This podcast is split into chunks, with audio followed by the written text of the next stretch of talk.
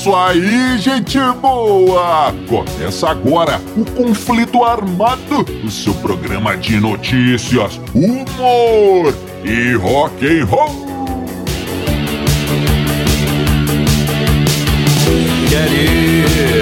E vamos para as manchetes de hoje.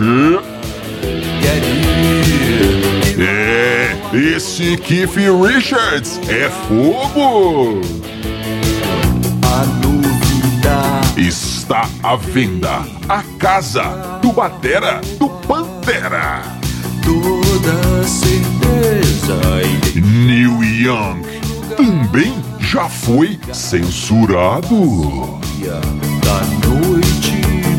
Tudo isso e muito mais no conflito armado que começa agora. Eu sou Bob Macieira e aqui comigo no estúdio meu arqui-rival e melhor amigo Crânio. Tudo bem, Crânio? Tudo bem, Bob?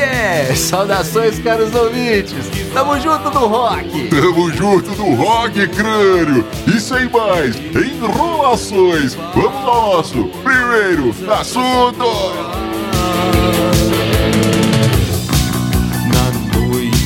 É, amigo ouvinte, vamos começando o nosso conflito armado de hoje.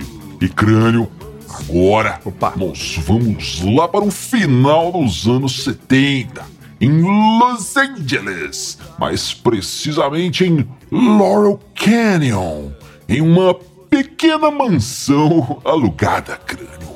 Olha aí, vai visualizando, hein? Aham. Estamos dentro de um quarto. Um homem e uma mulher dormindo. Deitados ali na cama dormindo. Crânio. Aham. E quem é este homem crânio? Quem? Quem? Ele. Faz um dos nossos sócios aqui, Keith Richards. É o guitarrista, o guitarreiro, o guitarreiro do, dos Rolling Stones, crânio. Ele está ali deitado com a sua amante. É, com o seu caso, crânio, com a sua amásia. É, uma loura sueca. Crânio, por que que os, esses astros de rock aí tem, tem essa fixação com loiras suecas, hein? É, o Keith Moon também era chegado. né? Pois é, mas enfim, crânio. Ele estava ali com a, com a famosa, uma group muito famosa, nossa queridíssima Lil Windlass Green. Lil Luneta Verde. É. Uma group que tem o apelido de Luneta, né, crânio? Até dá pra entender, mas por que verde, hein? Acho que tem a ver com o Hulk. Ah, entendi. Olha aí. Então, mas tudo bem, então está lá o Keith Richards, que nesse, nessa época era, era casado com a nossa queridíssima Anita Paulenberg e tinha dois ou três filhos, não sei, crânio. Estava então traindo ali a esposa com mais uma loura sueca. Olha aí, tudo bem. Então, crânio, no meio da noite, houve-se um, um estouro, crânio, uma pequena explosão. E a, a, a nossa querida Lil acorda com aquilo e vai e abre a janela, o, o crânio, abre a cortina, a janela, e vê lá fora da casa um clarão. Está incrivelmente claro, mas está no meio da noite. O que, que aconteceu, cara? O que, que é isso? E aí, crânio, ela abre a porta do banheiro. E aí Fogo, fogo, fogo invade o quarto, aquela confusão, o banheiro estava pegando fogo, tudo em chamas, e ela correu e acordou o, o, o Kiff. Kiff, acorda, fogo, fogo. E o Kiff, muito doidão ainda, né, crânio, acorda e fala, o quê? Você quer fogo? Você vai fumar um agora? Agora, no meio da noite? Então vamos, então. e ela, não, cara, a casa tá pegando fogo, acorda, levanta. E aí o Keith levantou. E o, o, Keith Richards, o, o crânio, conta que eles mal tiveram tempo para pular a janela e fugir para a rua. Porque o fogo já estava tomando conta do quarto e tal. E o que que acontece? Da pressa ali, né, crânio? Não, não deu nem para eles se vestirem. Então, o, o Keith e a nossa é, luneta verde saíram ali, crânio, do jeito que eles estavam.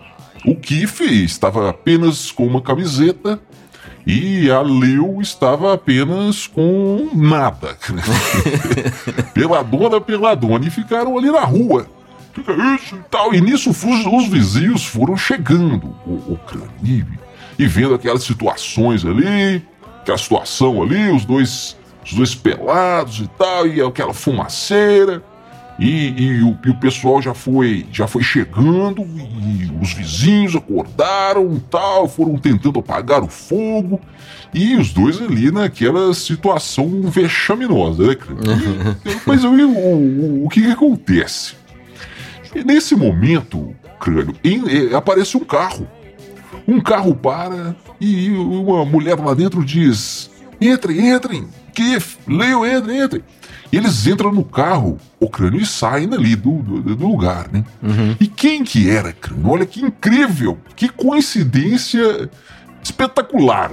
Era ninguém mais, nada, ninguém menos que uma prima da Anita Pollenberg, a É. esposa do Keith. Ah, Que coincidência, hein? É. A prima da esposa traída aparece do nada para salvar ali o Keith e sua amante sueca. é. Que coincidência, hein? Será, Mas hein? demais. É. Será que a, que a Anitta ligou pra essa prima dela e disse: Ô prima, tudo bem aí? Tudo bem? Tá. Sabe o que, é? Meu, meu, meu marido está numa casa assim, numa mansão assim, assim, com uma sueca maldita lá. Você podia fazer um favor pra mim? E a prima disse: Sim, o que foi? Joga um coquetel molotov lá, põe fogo na casa pra mim. E a, e a, Faz e a prima foi. Bom, isso aí são especulações, hein? cara? Eu que estou dizendo aqui. Mas, na verdade, ninguém sabe o que, que aconteceu. Mas veja bem, o que, o, que, o que a gente sabe que aconteceu é que essa prima levou ele, os dois para casa dela, deu umas roupas lá e eles foram passar a noite. O, o Keith e a, e a, o, a Leo Luneta Verde foram passar a noite no hotel. Ou seja, né, Crânio, mais uma noite normal na vida de Keith Richards. É, ele gostava, né? A gente já contou uma história aqui de quando ele pôs fogo no banheiro da mansão da Playboy, né? Sim, Pois sim. é. Mas o, o que acontece? No outro dia, o, Bob, ele voltou lá na, na casa para ver o que, tava, o que tinha acontecido e tinha um cartaz é, pregado ali num, num- num vidro que sobrou inteiro, né? só tava preto o vidro assim, mas estava lá. e um cartaz escrito: Muito obrigado, Kiff. E aí, Bob, a primeira coisa que a gente pensa é assim, a ironia, né? Os vizinhos estão falando aí, valeu, cara, pôs fogo na, na, na Sim, casa, sim. é, assustou todo mundo, tivemos que acordar, ficar a noite inteira aqui com bombeiro fazendo barulho, valeu, né? Mas, mas, não foi isso não, Bob. Eu conheço um cara que tava lá nesse dia. é, tô sim. bem relacionado. Sim, tô bem. E o que que acontece? Olha só, quando eles saíram, a realidade é essa, quando eles saíram, o Kiff, né, o pessoal chegou, o que aconteceu? Tá tudo bem e tal. E o Kiff tava muito assustado. O pessoal, não, calma, calma, tá tudo bem, portanto vocês estão vocês estão bem e tal. E o Kiff falou, ó, cara, minha namorada tá ali pelada. Eu vou, eu vou, eu vou tirar minha camisa aqui, eu tô só de camisa, mas eu vou tirar e dar pra ela, eu fico pelado e ela fica lá, né? Sim. Pelo menos tampa ali as vergonhas, né? e aí o- os vizinhos estavam, eles falaram, "Pera- pera- peraí, Keith Richards, peraí, cara. Você já acordou todo mundo, fez essa bagunça, pôs fogo na casa. Agora, pô, pelo menos deixa a gente ficar apreciando aí essa loura sueca pelada, né? E aí o Keith falou, é um espetáculo, né? É um espetáculo, né, galera? Os caras, eu, eu, beleza, e ficaram ali. Bom, então, foi isso. No outro dia, o, o- no outro dia, o muito obrigado, Keith. Era isso aí. Tô- próprio coração. É, amigo ouvinte! Você, você já conhece, você já está nas nossas redes sociais. Procure os Dillions no Instagram, no Facebook, no YouTube. E você vai ver muita coisa interessante por lá. Segue a gente!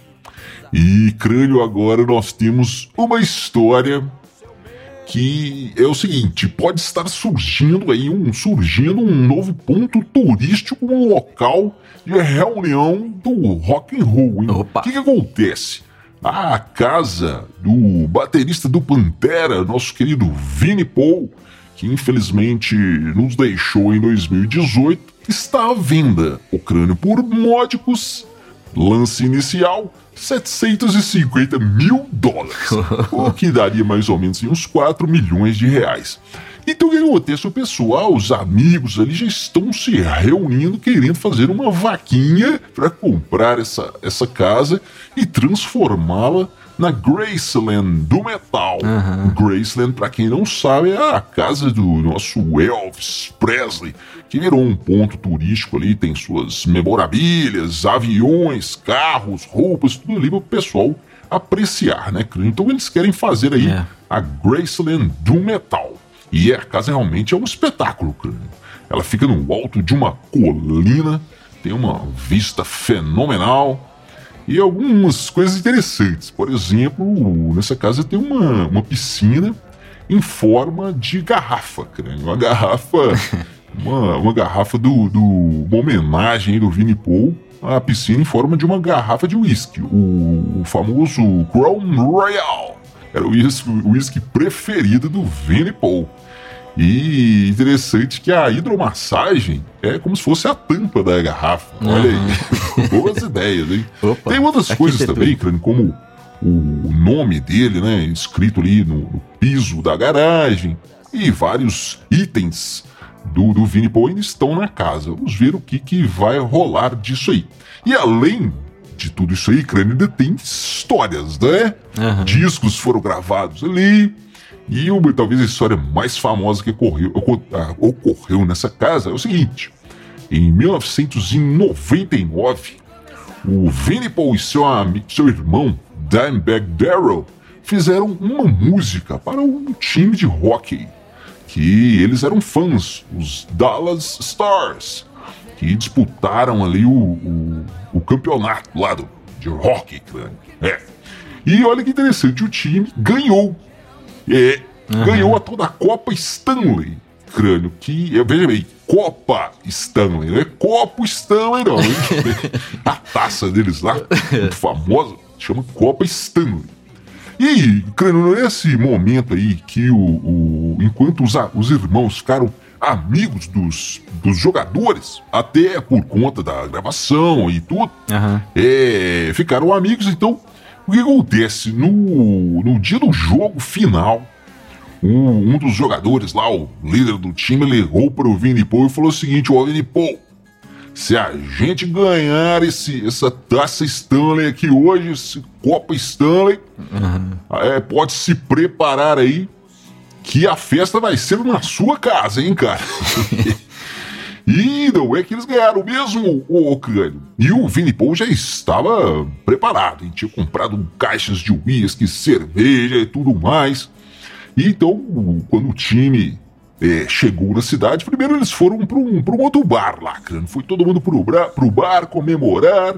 E depois que o pessoal já estava no grau, aí sim foram para casa do, do, do. Vini Paul. E os jogadores então levaram a Copa Stanley. E o Vini Paul levou as strippers. Ele diz que não sobrou nenhuma stripper na cidade. Todas foram pra lá. Ô, festa boa, hein, crânio? Então o que acontece? Era mais ou menos umas 5 horas da manhã. Pessoal ali na piscina, pra todo lado na casa, aquela farra toda. E surge no telhado ali um dos jogadores lá, o mais amigo do, do Vini Paul, no telhado da casa, com a Copa Stanley na mão. E ele grita para o goleiro: Ei, goleiro, pega essa aí! Olha que ideia boa! Pega essa aí! Gênio. E joga a Copa Stanley lá de cima do, do telhado. O pessoal que estava ali, crânio, disse que olhou aquilo em câmera lenta, aquela taça caindo, caindo, caindo. E o pessoal vai dar, vai dar, vai cair na piscina, vai dar certo, vai cair na piscina, vai na piscina, vai na piscina. Mas não deu, o crânio.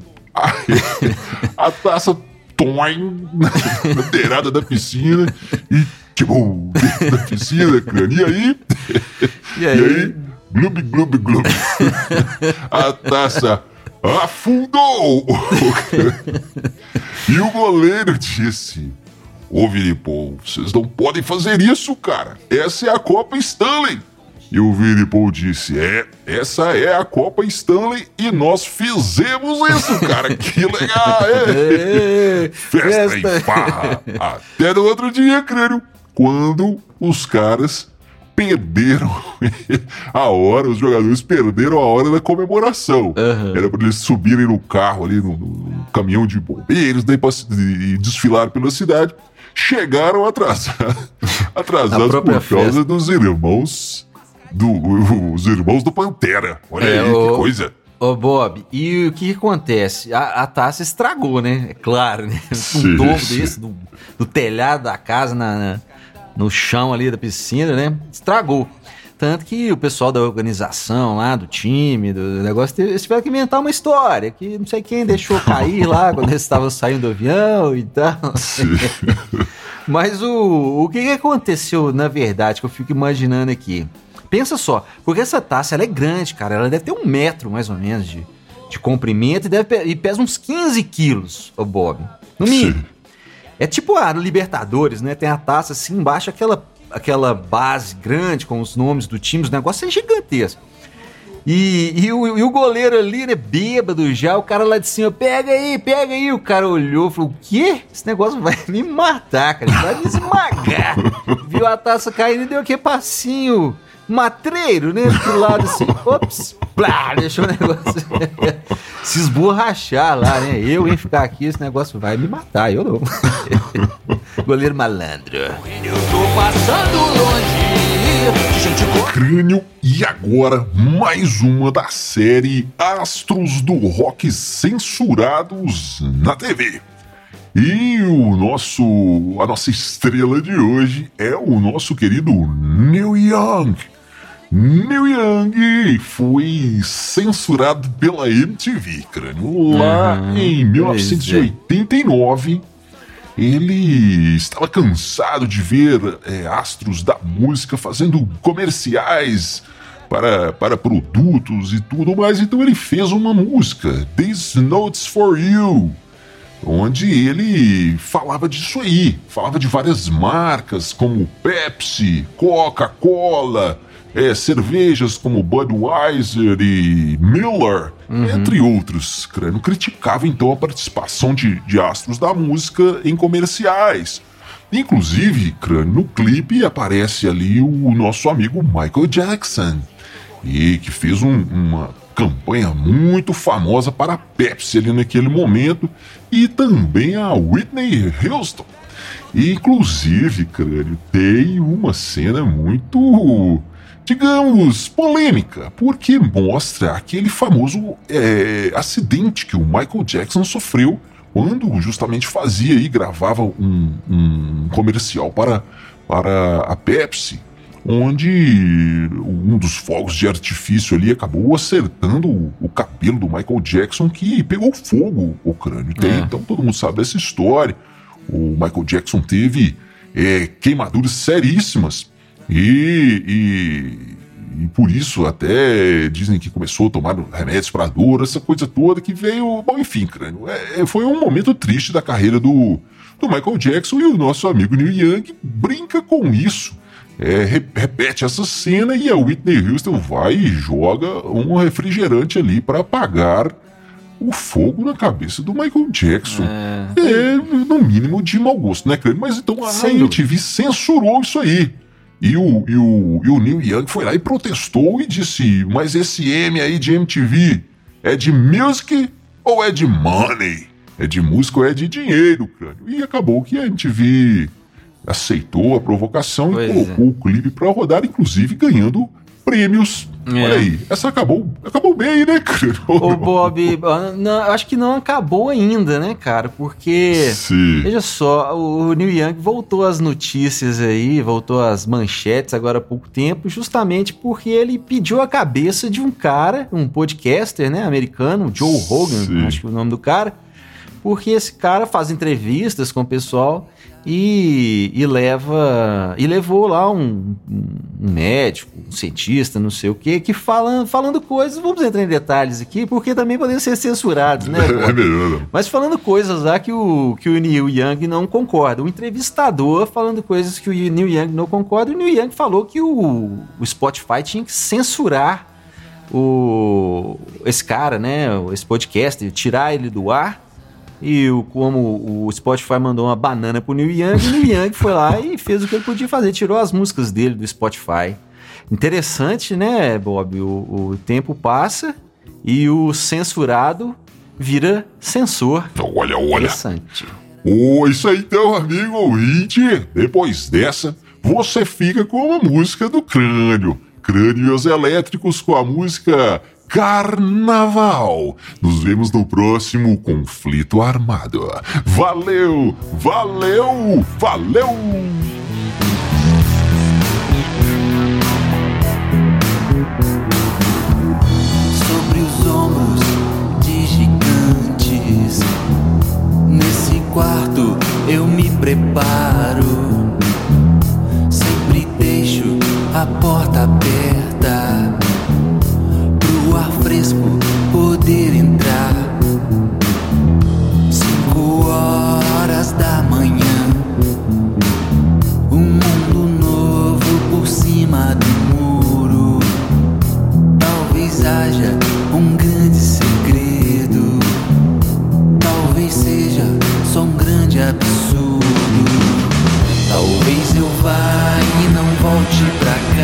Casa.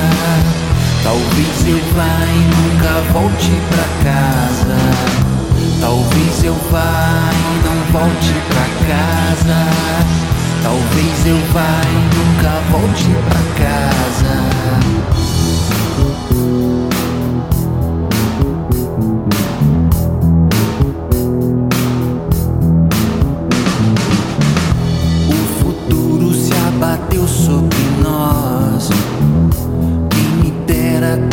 Chave da volta. Será que eu aproveitei meu tempo? Fiz o exato, nem mais nem menos. Nada pensa, nada pensa.